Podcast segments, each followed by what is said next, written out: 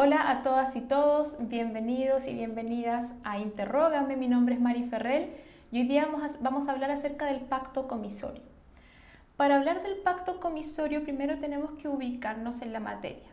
Estamos en el contexto de la condición resolutoria. La condición resolutoria es aquella que si se verifica significa la extinción de un derecho. Bien, y vamos a distinguir entre condición resolutoria ordinaria, condición resolutoria tácita y el pacto comisorio. Vamos con la condición resolutoria ordinaria primero. La podemos definir como cualquier hecho futuro e incierto que no sea el incumplimiento de una obligación que de ocurrir extingue el derecho. Entonces la condición resolutoria ordinaria supone que hay una condición que si se verifica esta condición se extingue un derecho. Pero ojo, esta condición no puede ser el incumplimiento, porque en ese caso estaríamos hablando de la condición resolutoria tácita o el pacto comisorio, como vamos a ver de inmediato.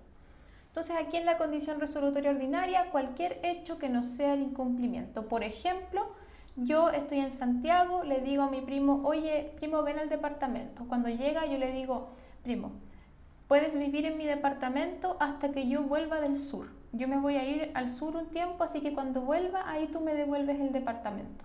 Ahí tenemos una condición resolutoria ordinaria porque es una condición del cual depende la extinción del derecho de mi primo y además es una condición resolutoria ordinaria porque el hecho futuro incierto no es el incumplimiento.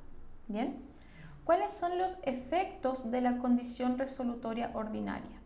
Para estudiar los efectos de las condiciones en general tenemos que distinguir cuál es el estado en el que se encuentra esa condición. De esa manera, la condición puede encontrarse en estado pendiente, fallida o cumplida. Está pendiente cuando aún no se verifica la condición. Por ejemplo, cuando mi primo está feliz de la vida viviendo en el departamento, yo todavía no vuelvo, no lo he llamado, nada. Ahí la condición está pendiente la condición estaría fallida cuando llega a ser cierto que no se va a cumplir la, la condición. Perdón. O sea, por ejemplo, yo tuve un accidente o yo decidí quedarme a vivir para siempre en el sur y no quiero volver, volver nunca más a Santiago. ¿Bien? Y está cumplida la condición cuando acaece el hecho futuro incierto. Volví a Santiago. ¿Ok? Entonces, para estudiar los efectos de la condición resolutoria en este caso, tenemos que distinguir si la condición está pendiente, está fallida o está cumplida.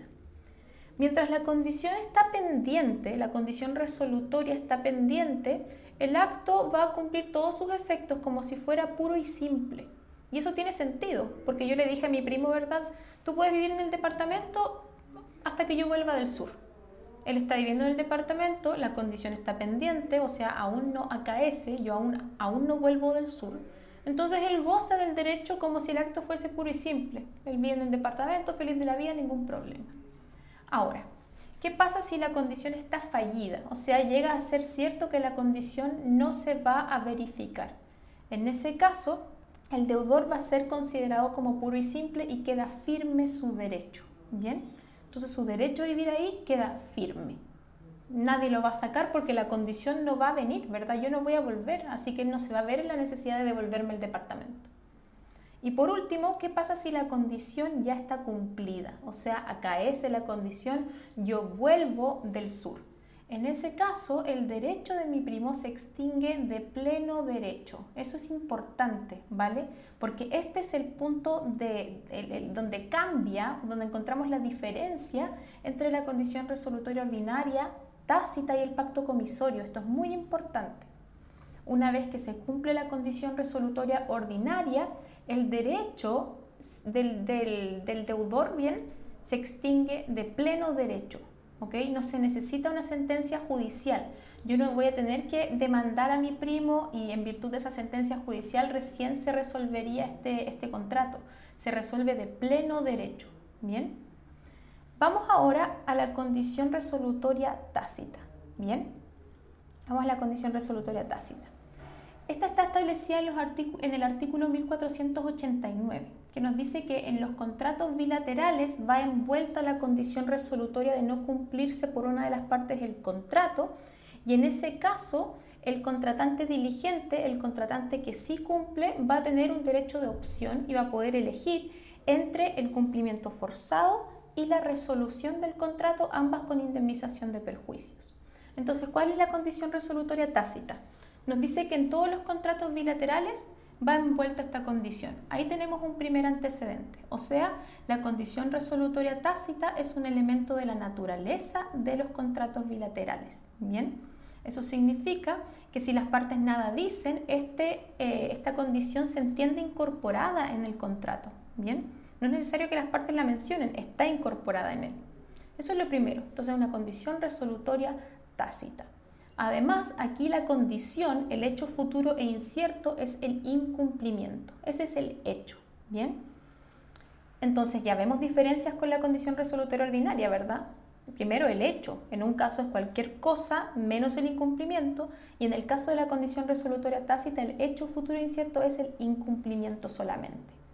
Y hay una segunda diferencia, como vamos a ver de inmediato en el paralelo, y la diferencia es efectivamente en los efectos porque veíamos que para estudiar los efectos de la condición resolutoria ordinaria tenemos que distinguir entre que está pendiente, cumplida y fallida. En cambio, los efectos de la condición resolutoria tácita es que el acreedor va a tener un derecho de opción entre el cumplimiento forzado o la resolución de perjuicios, eh, perdón, o la resolución del contrato, ambos con indemnización de perjuicios, ¿vale? Entonces ahí tenemos otra diferencia. Pero lo más importante es que la condición resolutoria tácita para que opere y para que se dé eh, inicio a esta resolución del contrato se requiere de sentencia judicial. El contrato no se resuelve de pleno derecho, yo tengo que alegarlo y además se requiere de una sentencia judicial. Eso es muy importante. Bien, así que vamos a este famoso paralelo entre la condición resolutoria ordinaria y la condición resolutoria tácita. Sabemos que hay una primera diferencia en cuanto al hecho futuro e incierto. El hecho futuro e incierto en la condición resolutoria ordinaria, como hemos venido repitiendo, es cualquier cosa menos el incumplimiento. En la condición resolutoria eh, tácita, por el otro lado, el hecho futuro e incierto siempre es el incumplimiento de uno de los contratantes. Otra diferencia es que eh, la condición resolutoria ordinaria se puede pactar respecto de cualquier contrato, mientras que la condición resolutoria tácita está presente en los actos jurídicos bilaterales. Ahí tenemos otra diferencia. Otra diferencia, y aquí esto es muy, muy importante, es que la condición resolutoria ordinaria opera de pleno derecho, o sea, no requiere de sentencia judicial para resolverse el contrato. En cambio, la condición resolutoria tácita requiere sí o sí de sentencia judicial, no opera de pleno derecho. Bien, eso es muy, muy importante, chiquillos. Hay otra diferencia en cuanto a sus efectos. Sabemos que si es que se cumple la condición resolutoria ordinaria, se resuelve el contrato, se extinguen los derechos. Ese es el efecto, se resuelve. En cambio, los efectos de la condición resolutoria tácita cumplida, o sea que efectivamente hay un incumplimiento, eh, hacen nacer un derecho de opción al acreedor diligente, al contratante diligente. No es solamente o únicamente la resolución, como pasa en la condición resolutoria ordinaria. Aquí tiene una opción. Va a elegir entre el cumplimiento forzado o la resolución del contrato, ambos con indemnización de perjuicios. Bien. Ahora, va a haber otra diferencia también, que es si acaso yo puedo detener la resolución del contrato. ¿Por qué? Porque como veíamos, la condición resolutoria ordinaria opera de pleno derecho. Eso quiere decir que el deudor no puede evitar la resolución del contrato pagando, por ejemplo. Entonces mi primo, en el ejemplo que di, mi primo no puede decir, pero prima, no, no, no extingamos el contrato, yo quiero seguir viviendo aquí, yo te pago y no se te vas al sur. No, ¿verdad? Porque el contrato se resuelve de pleno derecho. No es lo que pasa con la condición resolutoria tácita. Esta no opera de pleno derecho, requiere de sentencia judicial.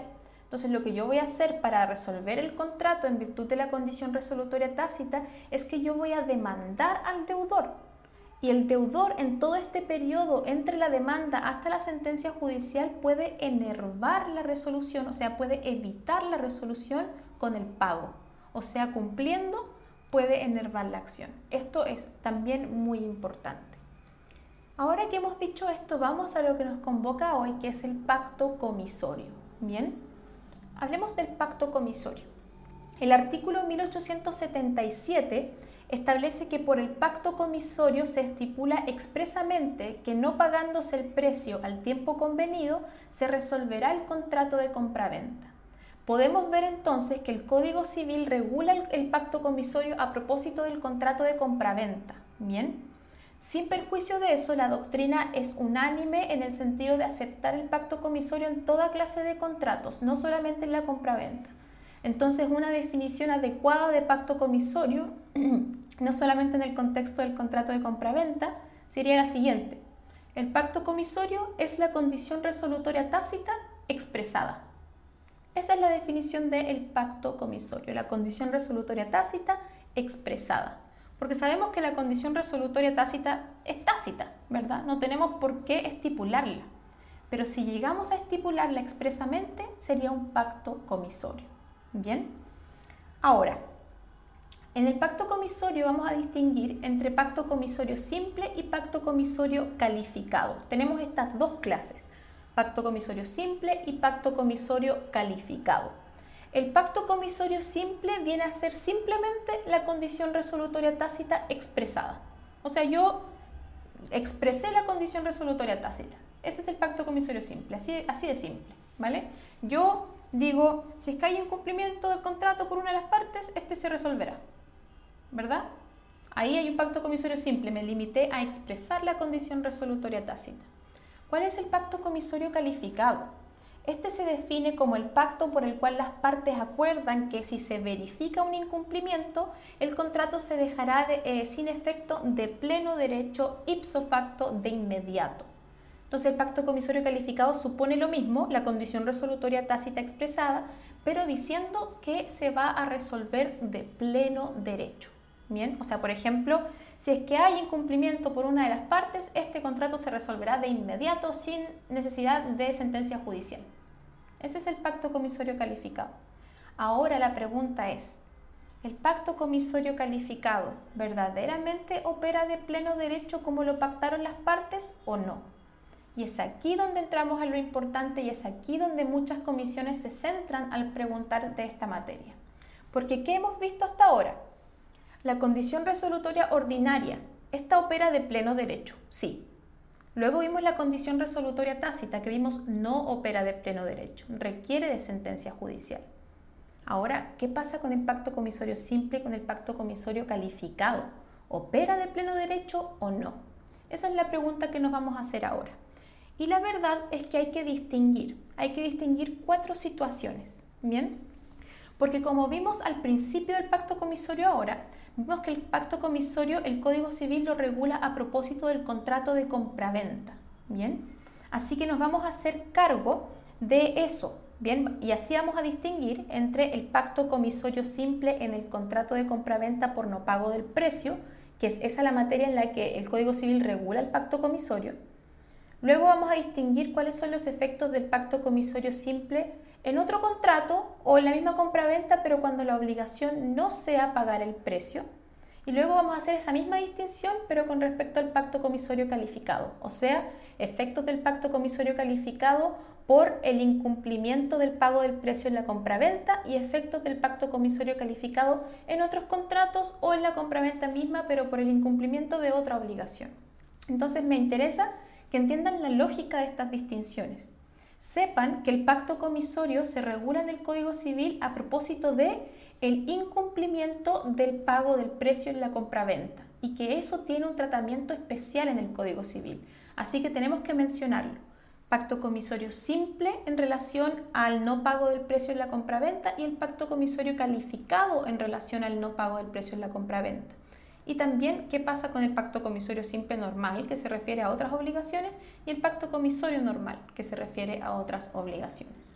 Así que yo sé que esto suena enredado, pero si lo anotan va a pasar, pero súper, súper piola esto.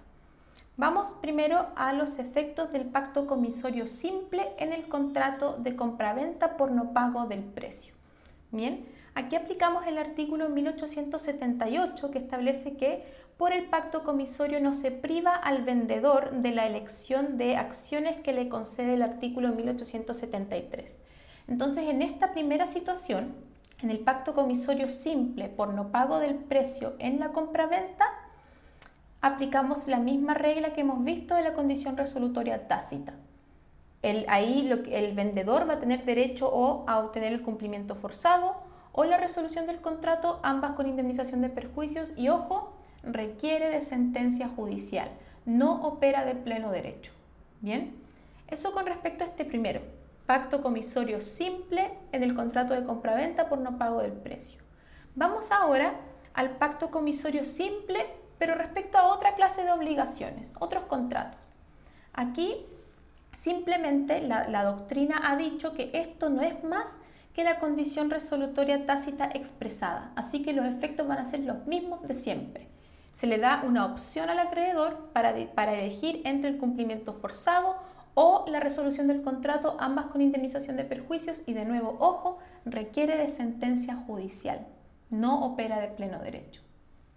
Bien, vamos ahora al pacto comisorio calificado, de nuevo a propósito de lo que regula el código, que es el no pago del precio en la compraventa. ¿Qué pasa en el pacto comisorio calificado por el no pago del precio en la compraventa? Bien, ahora, eh, con respecto a esto, vamos a aplicar el artículo 1879 y este establece lo siguiente. Si se estipula que por no pagarse el precio al tiempo convenido se resuelva ipso facto el contrato de compraventa, el comprador podrá sin embargo hacerlo subsistir pagando el precio lo más tarde en las 24 horas siguientes a la notificación judicial de la demanda.